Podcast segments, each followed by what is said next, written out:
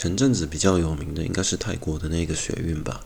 那个学运好像是在抗议关于皇室的哦，相关的介绍，其实新闻跟其他知识型的网红或者时事议题的网红都有做过类似的分析了。那他主要的诉求重点就是呃反对那个皇室的那种法条，因为在泰国其实你做出任何对皇室不敬的行为，最高是可以判到十五年的。那前一阵子就是中泰大战啊。就是中国跟泰国的网友在网络上剑拔弩张的那边对干嘛？嗯，中国人去侮辱泰国皇室太皇，嗯，泰国学生非常的开心，说同意，嗯，你继续骂就，因为他们自己骂要要要犯法，结果中国帮他们骂就没事。哦，那那个泰国其实是一个长久以来红衫军、黄衫军这种冲突，政治冲突是很多的。那前一阵子我觉得比较值得关注的是一个叫做白罗斯的国家。那白罗斯这个国家呢，我们以前都会叫它白俄罗斯。那它跟白俄罗斯的渊源是非常重的。那但是我们以前都翻译叫做白俄罗斯。后来他们正式发函给所有中文语系的国家，哦，就是他们希望可以把国名改成白罗斯。那白罗斯这个国家发生什么事情呢？哦，就是现任的总统叫做卢卡申科。那这个卢卡申科呢，他在大选哦，总统大选。拿到了八成的得票率，妈，这跟那个中国人大代表投的票型差不多，就跟以前国民党作票的那种那种票数差不多了。反正他拿了八成的得票率，那这个八成的得票率到底是不是实至名归呢？其实不是。呃，他的反对派有一个叫做巴巴里科，哦，他是一个反最大的反对派，他同时是一个银行家。那银行家其实，在像东欧这种国家，你要。在那种以前共产社会，你想你要够当一个银行家，其实是不太容易的。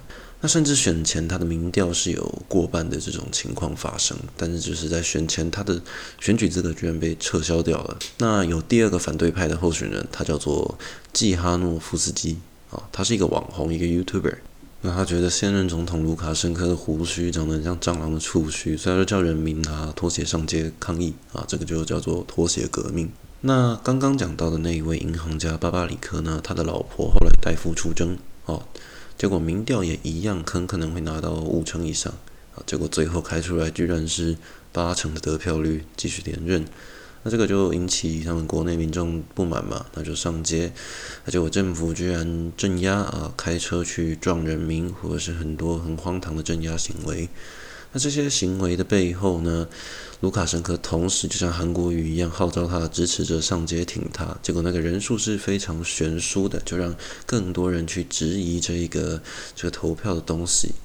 好，那其实这个投票舞弊的这种行为在很多国家都是常常发生的。前阵子马来西亚投票啊，那个纳吉前两任他投票投到一半啊，开票开到一半，结果那个投票所的那个灯按掉了。那结果运来了好几箱投票箱，全部都投给纳吉的。这种事情其实以前在台湾也很常发生了。那其实最有名的就是第一起中立事件。那中立事件发生什么事情很有趣？那时候许信良是反对党啊，也不是反对党，许信良是一个脱党初选的一个候选人。那他声量非常的高。结果在开票当天，就是国民党用各种手段，比方说禁止你监票啊什么的。结果甚至有一些投票所开出来许新良的票，他妈居然拿零票，那这个零票就引发不满嘛，就大家上街抗议啊。结果国民党的军人居然拿枪还杀掉了现场的抗议者吧，那有人死亡。那这件事情后来也算是促成了美丽岛事件。好，那刚刚讲到关于。白罗斯还有台湾，其实这个处境是有一点点类似的。怎么说？都是跟其中一个大国有关系。比方说，白罗斯是跟俄罗斯这个国家非常的密切啊，也是走这种集权路线的这种方式去统治。那白罗斯比较特别的是，它跟普丁有一层非常暧昧的关系。哦，那这个就不细讲了。啊，但是我们刚刚又讲到了台湾，所以今天。带大家来认识一下有一些介于有跟没有之间的国家。好，我们一直以来都会觉得台湾在国际上被人家说是中国的一部分，又或者是说，你看那个白罗斯，我们会以为它是俄罗斯的一部分。其实就外国人而言，他不会了解你这个国家的文化太深了。大家都根据你的国名、你的护照 （Republic of China） 啊，大家都以为我们是中国，所以就会让很多国让很多外国人都会觉得，诶，世界上为什么有两个一样的国家？北韩、南韩是因为比较有名一点。那台湾的话呢，其实是一个不是每个人都知道这个问题，大家只会说台湾不是一个国家。但是细项去了解台湾历史的人不多，就像是我们会去了解白俄罗斯或俄罗斯的人，其实也不太多。那除了台湾跟白罗斯，其实还有一个国家哦，它叫做索马利兰。这个国家大家一定听过，因为前一阵子那个闹得很大嘛，就是那个驻外办事处苏湖那，对不对？那索马利兰这个国家是这样子的，大家都听过索马利亚海盗。那索马利兰是一个怎么样的国家？好，他们当初其实这两个国家，索马利兰跟索马利亚，他们都是被欧洲列强给殖民的。那两个帝国在二战之后相继的独立。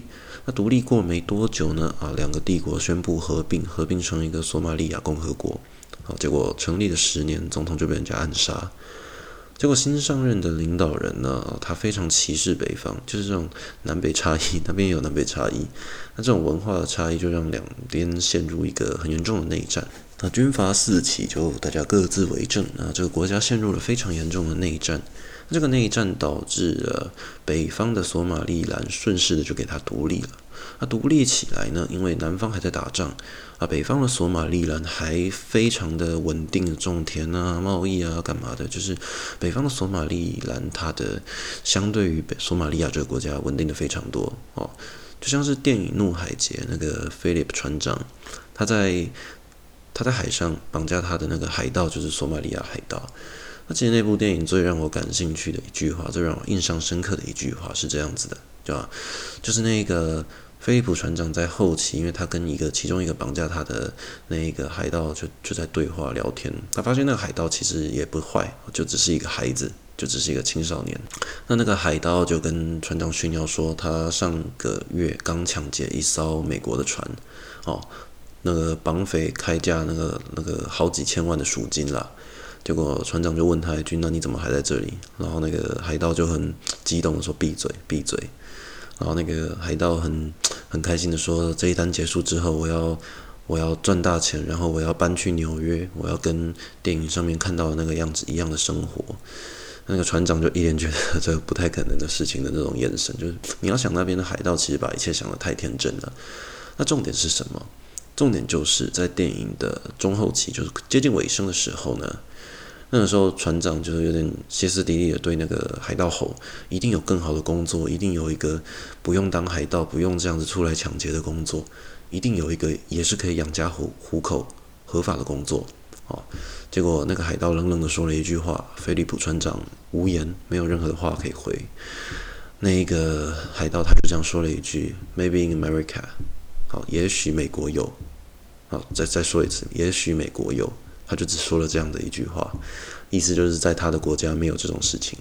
然后你在他那个国家，你捕鱼，索马利亚为什么会有海盗？一开始就是跟邻近国家抢渔场啊。那索马利亚内战相对来说，这种东西比较弱势一点，就国外的渔民就会抢他们的地盘呢。那为了自保，他们组装一个武装部队。那武装部队久了，他发现，诶。保护我的渔场，那我干脆抢人家渔船，这样更快哦。所以索马利亚的海盗文化是这样发展上来的。那提到索马利亚这么的乱，那相对来说索马利兰就非常非常的平静。但是它为什么不能被国际上承认？国际上承认的反而是这个比较落后的国家呢？很简单，因为索马利兰它并没有顺着民主自觉这个东西跟着独立，哦，它因为它在独立的五年后就宣布并入了这个索马利亚共和国，那它就失去了民主自觉的独立的这个机会。那世界列强也为了要避免那种小国家跟着独立。所以就是算是半否决这个国家啦，索马里兰也算是某种处境有点像是台湾，但是跟台湾又不一样。那这个国家它最大的问题啊，索马里兰这个国家最大的问题，除了不被承认以外，我们常常觉得台湾很可怜，那索马里兰更可怜。那他们除了这个问题以外，还有就是国际上也不承认他们的货币，这是更尴尬的问题。提到了索马利亚、索马里兰，我觉得大家一定有发现，世界上有两个国家名字也是一样的哦，世界上有两个刚果。一个是刚果共和国，一个是刚果民主共和国。其实他们在英文的那个国名是一样的，唯一的差别是一个是刚果布，一个是刚果利。啊、有什么差别？刚果利是它的首都有一个缩写的一个字是利，那刚果布就是反之，有一个缩写叫做布，他们的首都有一个缩写叫做布。那这两个刚果呢，他们其实分别是被比利时跟法国统治。哦中部的那个刚果比较大，它叫做刚果民主共和国啊，以前是给比利时的国家统治。那左边那个小的，它是给法国统治。那这两个国家在脱离殖民地之后都独立，那都叫做刚果民主共和国啊，就是根据首都的不同来来命名。那这两个国家的爱恨情仇也是非常的复杂啦。那主要重点就是。右边有一个国家叫乌干达，在中部那个刚果民主共和国的右边，还有一个国家叫做乌干达。而乌干达境内呢，有一个反抗军叫做 ADF。ADF 是什么？Allied Democratic Force，就是呃民主的武装力量。那虽然名义上听起来很民主，但是它的性质是一个伊斯兰的武装团体。那因为乌干达这个国家大部分的人民都是基督徒啦，那你这个伊斯兰教在这种地方就没有搞头啊，他就被政府赶到了中部那一个刚果去。大家应该有没有看过《血钻石》这部电影？大家应该看过啦。那这部电影里面的那个格连镇哦，狮子山共和国。那其实它里面讲的这些脉络，就是这个 ADF 干的事情啊，一模一样。相对来说，刚果民主共和国这个国家呢是非常乱的，因为内战再加上叛军啊，那所以联合国的维和部队，他们的维和部队在刚果民主共和国是最最激烈的啊，这个国家交战最激烈，维和部队最危险的一个地方就是在刚果民主共和国。刚果部呢，左边那个刚果，它就相对好一点点。好那，说到了非洲国家，再来讲一个比较更冷门的。好了，有一个国家叫做纽埃，对，纽西兰的纽，埃及的埃，叫做纽埃。这个国家它是一个非常非常小的小岛，人口只有两千个人。现在，那这个国家呢，它非常的微妙。怎么说？它在一九四七年独立。那它从独立之后呢，跟纽西兰一直保持一个非常密切的关系。他在独立之后，跟纽西兰这个国家一直保持一个非常密切的关系，啊，非常密切的往来呀，经贸合作什么的。那纽西兰也在大部分的外交上面都有跟他合作。那简单来说，可以算是一个纽西兰人的一个后花园啊，就像是台北人的视角。花东就是台北人的一个后花园度假村这样子的概念。纽埃这个地方有点就像是纽西兰人的这个度假胜地的感觉，虽然不是每个人都会去纽埃，但对纽西兰人来说，纽埃就是一个很适合度假的地方。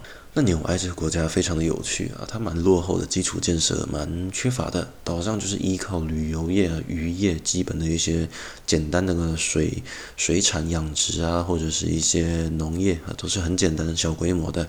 那只有一间食品加工工厂啊，至少这是我在维基百科上面找到的资料。那值得一提的是，纽埃这个国家在二零零四年呢，有一场台风席卷了这个国家，这个国家惨到什么地步呢？岛上所有建筑物，包括农田，全部不见。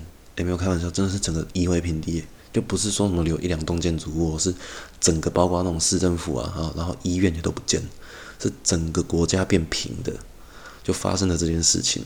那当时纽埃岛上有一千五百名居民，那在经过这件事情之后呢，纽埃这个国家剩下五百个人，整个国家就是政府也没办法运行。那后来他们又蛮不要脸的，就跟纽西兰提出一点，他们一九四七年的独立宣言里面有提到啊，这个国家在有难的时候，纽西兰必须提供必要的援助，就是我从你这边独立出来，那之后假设我混不好，你还要给我钱，那结果纽西兰还真的履行承诺去帮助纽埃这个国家。纽埃这个国家现在它有什么样的福利？纽埃这个国家哦，每一个人你就算不用工作，你一年可以拿到纽西兰政府的十万块台币。每一年每一个人，那现在有一个很有趣的事情是，纽埃他在十年前吧，就就是近代，他们完成一件事情，这个纽埃这个国家全国的网络是不用钱的，啊，就每个人都可以用到网络，然后是免费的。那纽埃现在的国家好像又回到两千人的啦。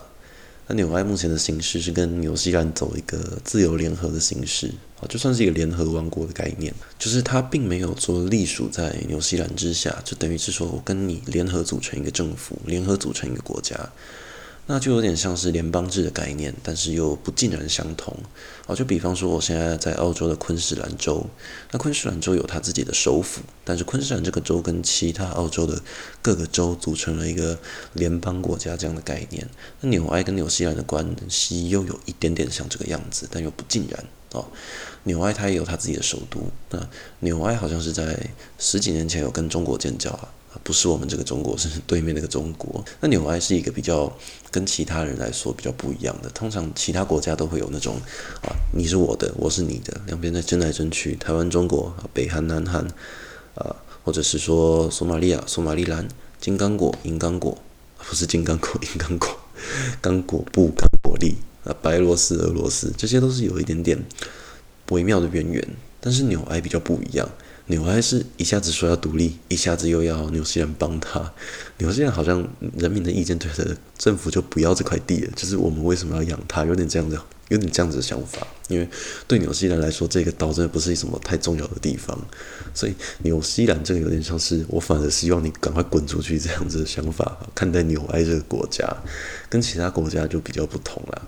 那为什么会做这期节目呢？首先就是看到那个，我之前看到志奇七七做那个白罗斯的企划，那白罗斯这个国家的东西让我就想到，诶，其实全世界有很多国家就是这种民主啊、不民主的这种投票，那就想到了，其实很多国家都像台湾一样介于有跟没有之间。那因为我自己平常有一个很奇怪的兴趣，就算是一个怪癖，我就喜欢在半夜睡不着觉的时候把维基百科打开，搜寻一大堆奇奇怪怪的国家。比方说，我到现在都还记得布吉纳法索的首都叫做瓦加杜古，还有一个国家，全世界世界银行公布最穷的国家，它叫布隆迪，或者叫普隆迪。那这个国家，我记得我之前看到的一个资讯是这样子的：它每一年每一个人就 GDP 啊，一个人只能赚四千两百块台币。你讲我们一年，我们不用一年，我们一个月、半个月、一个礼拜就赚得到四千二，然后他们要赚一年。全世界最贫穷的国家是这样子的。那所以，因为我对这种比较莫名其妙一点的国家很有兴趣，那进而就去了解到，其实很多国家的体制，像联邦制啊什么的，不是每个国家都像台湾的这种关系这么的简单，跟中国这样子。我们自己觉得复杂，其实很多国家它组成的关系更复杂。就像是有些人觉得波多黎各跟美国到底哪个是国家？这是因为世界上各个政府、各个国家他们的体制是差异非常大的，所以才会造成这种误会。好，好，那以上没有。没有什么其他问题的话，就是这就是今天的节目。那今天这节目等于带大家了解一些比较神奇的国家。那如果喜欢这一集的话，欢迎在下面留言告诉我你的想法。好，那基本上就先这个样子，要下次再见了，拜拜。